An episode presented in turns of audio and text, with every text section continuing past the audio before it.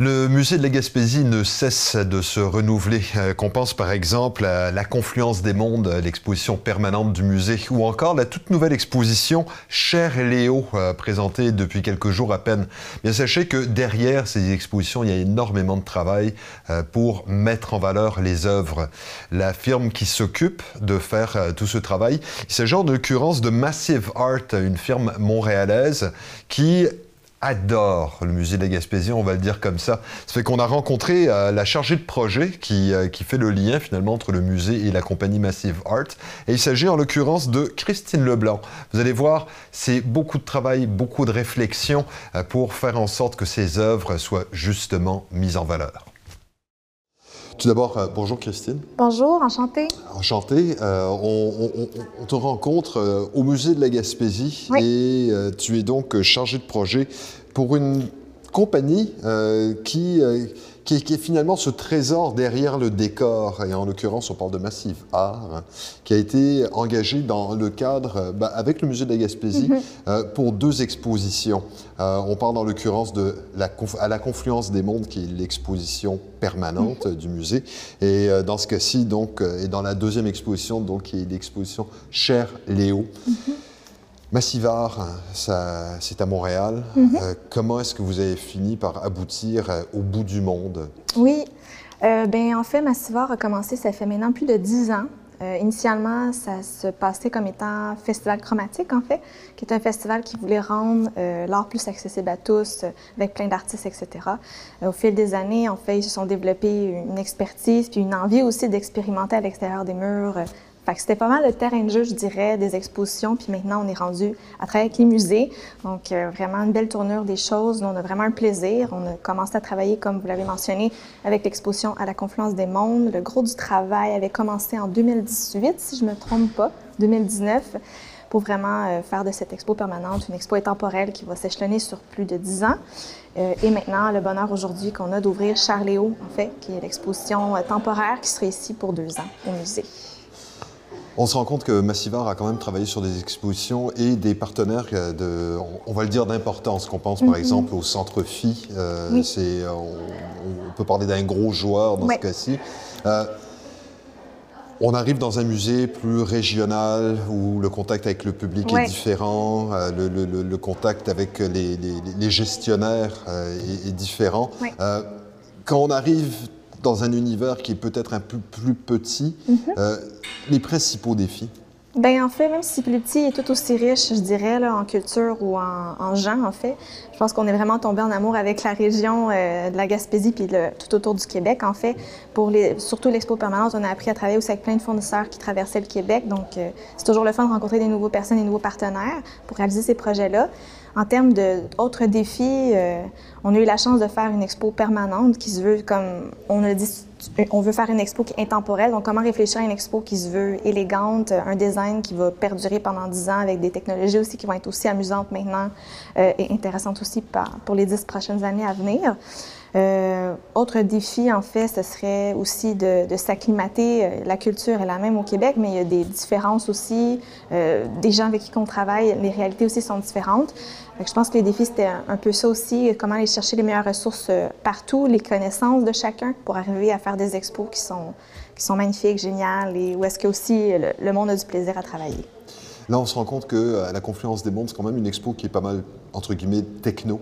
Euh, il y, a beaucoup de technologie, euh, beaucoup d'immersion. Euh, alors que dans le cas de, l'exposition Cher Léo, mhm. là, on voit quelque chose d'un peu plus minimaliste, quelque chose de plus pragmatique. Est-ce que je me mhm. trompe? Oui, c'est ça, parce que l'envie, c'était de se faire cette expo, une expo itinérante, qui vont vouloir aussi aller retrouver les communautés auxquelles ce Cher Léo a pu aller à l'époque, rencontrer dans les centres culturels, dans les écoles aussi, que, surtout cet aspect-là de Léo, je pense qu'il était très près des gens qui faisait que c'était une personne, je pense, qui était très humble. Il n'aimait pas se faire appeler artiste, mais nous, on aime l'appeler cet artiste bricoleur, en fait, qui patentait, qui gossait avec des choses qu'il trouvait. Donc, on a voulu retourner un peu là dans l'esprit de Léo. Donc, euh, dans cette scène, on trouve justement l'aspect du cabanon, donc euh, de son atelier où est-ce qu'il créait, euh, et aussi de l'aspect de la, classe, l'école, où est-ce qu'il allait à la rencontre aussi avec les jeunes, où est-ce que toute son imagination, je pense qu'avec son cœur d'enfant aussi, de, de, faire ce partage, soit avec ses instruments musicaux, avec ses petites boîtes de sardines, d'aspirine. C'est fou le son qui peut sortir de ces instruments. Ça nous a fait tomber un peu en enfance, puis mais aussi, cette imagination, je pense qu'on la retrouve après. C'est ce qui nous donne envie, en fait, Léo, c'est d'observer tout autour de nous. Tout, tout peut devenir de l'art avec une seconde vie, soit d'une branche d'arbre, d'une canne de conserve. Puis je pense qu'il était avant-gardiste sur son temps dans l'aspect qu'il voulait recycler au service de la, création, puis qu'il se veut un enjeu, je pense, qui est très présent aujourd'hui dans, dans plusieurs pratiques artistiques. Les gens ne réalisent pas la quantité de travail mm-hmm. euh, dans la préparation d'une exposition, parce que oui, avoir les œuvres, c'est une chose, mm-hmm. mais encore faut-il créer cet écran euh, qui va mhm. pouvoir mettre en valeur euh, les œuvres. Euh, ça prend combien de temps? Ce projet-là, on l'a vraiment enclenché dans les neuf derniers mois, vraiment en collaboration avec Vicky, la conservatrice du musée. C'est un travail d'équipe, en fait, pour arriver là. Elle a la connaissance, elle se dans tout son travail, elle épluche tout ce qui est archives, documentation, photos, lettres d'enfants, amenant tous les objets aussi qu'elle a pu aller voir et aller chercher chez, la, femme à Léo, en fait. Puis aller dans son cabanon, on a aussi la chance d'aller le visiter quand on était venu faire le montage de la Confluence des Mondes. On est allé chez elle s'immerser aussi dans l'espace où est-ce que Léo créait. Donc ça, c'était vraiment euh, tout un honneur pour nous, puis une joie aussi de rentrer dans cet univers aussi de façon personnelle, en fait, chez lui. Euh, puis c'est ça, dans, ce neuf mois-là, en fait, on s'est vraiment lié avec Vicky pour réfléchir ensemble sur comment on pouvait rendre hommage à, ce Léo, euh, à ce cher Léo, euh, puis vraiment arriver à, à, faire ressortir ce personnage qu'il était, cet homme qu'il était à travers ses œuvres. puis on a vraiment réfléchi à justement où est-ce qu'il créait, puis donc, l'aspect du, cabanon, on peut voir, je ne vais pas tout vous dire non plus, mais je pense que vous l'avez vu un peu avec les caisses d'OSB. Puis, vu que c'est une expo qui est itinérante, c'est important pour nous d'utiliser le mobilier, qui a aussi une deuxième vie, qui sert aussi de question de transport pour protéger ses œuvres dans la possibilité de, faire circuler l'exposition. Puis aussi dans, dans, la, dans la facilité aussi d'avoir accès à, je pense, à s'immerser dans, dans l'univers de cette personne, puis pas que ça soit tout en noblesse pour élever, mais je pense d'avoir un accès direct à qui était Céléo parce que c'est ce qui faisait ce personnage aussi qui était en proximité avec les gens pour faire partager l'amour qu'il avait avec ses créations, puis je pense le plaisir qu'il avait en, en faisant, en faisant le tout. Donc, ça a été, c'est ça, ce travail main dans la main avec, euh, avec le musée pour arriver à vraiment décortiquer le personnage puis vraiment essayer de faire rayonner toute son œuvre à travers la, scénarisation, le design, les illustrations aussi avec qui on avait travaillé, euh, notre graphiste sur le projet Lumila, euh, qui a même fait les petites illustrations en l'honneur de Léo, s'inspirant des, des, photos d'archives ou des photos aussi qu'on avait été sur le terrain. Donc, il y a vraiment, je pense que chaque petit détail a été réfléchi pour qu'on arrive à, à, saisir qui était ce personnage puis l'univers autour de lui. Quand on regarde, euh, on, va, on va se porter un petit peu sur Massivar, parce que mhm. c'est quand même super intéressant ce que vous réussissez à faire, quand même avec des moyens extrêmement limités, on va dire. Bon, dans le cas de la confluence des mondes, il y a, plus de moyens. Dans le cas de Léo, c'est pas nécessairement qu'il y a moins de moyens, mais il y a une économie de moyens qui renvoie à quelque part à l'artiste également. Euh, Massivar, euh, donc, a eu des je ne sais pas si vous avez beaucoup de choses d'autres à faire au musée de la Gaspésie en tant que tel. Euh, est-ce que vous avez d'autres projets, que ce soit en Gaspésie ou ailleurs? Pour l'instant, euh, on commence par finir celle-là, voir où est-ce que ça va mener pour la suite.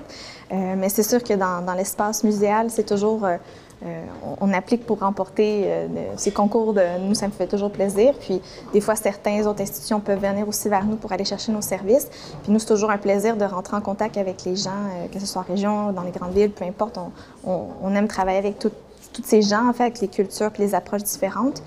Euh, puis c'est ça. Puis sinon, pour revenir justement à la question des moyens différents, euh, ce qui est intéressant avec l'expo de Charléo, c'est aussi de, dans cette idée-là de recycler, bien, il y a beaucoup des matériaux qu'on a voulu. Euh, quand on parlait de moyens, c'était aussi l'idée principale, c'était de retourner vers ça, en fait, de recycler. Donc, il y a beaucoup des matériaux qu'on on est fiers de le dire parce que c'est pas toujours facile d'aller dans cette lignée-là. Mais toutes les télés, les, les palettes, tout, beaucoup de mobilier ont été soit réutilisés des écoles ou euh, recyclés dans le fond d'anciennes expos, des palettes qu'on a retravaillées, sablées, etc. Donc ça, c'était vraiment une avenue qui était importante pour nous dans, ce projet-là, en fait, pour respecter l'idéologie de Léo aussi. l'idéologie et l'âme de l'artiste en tant que plein ça. Ouais. D'accord. Euh, et Christine, en tout cas, ce qu'on constate au musée de la Gaspésie, c'est que Massive Art a une très belle carte de visite, on va, on va le dire comme ça. On va inviter justement les autres musées à regarder un petit peu ce que vous avez fait. Gentil. félicitations, vous avez vraiment réussi à mettre en valeur autant Léo que euh, la confluence des mondes.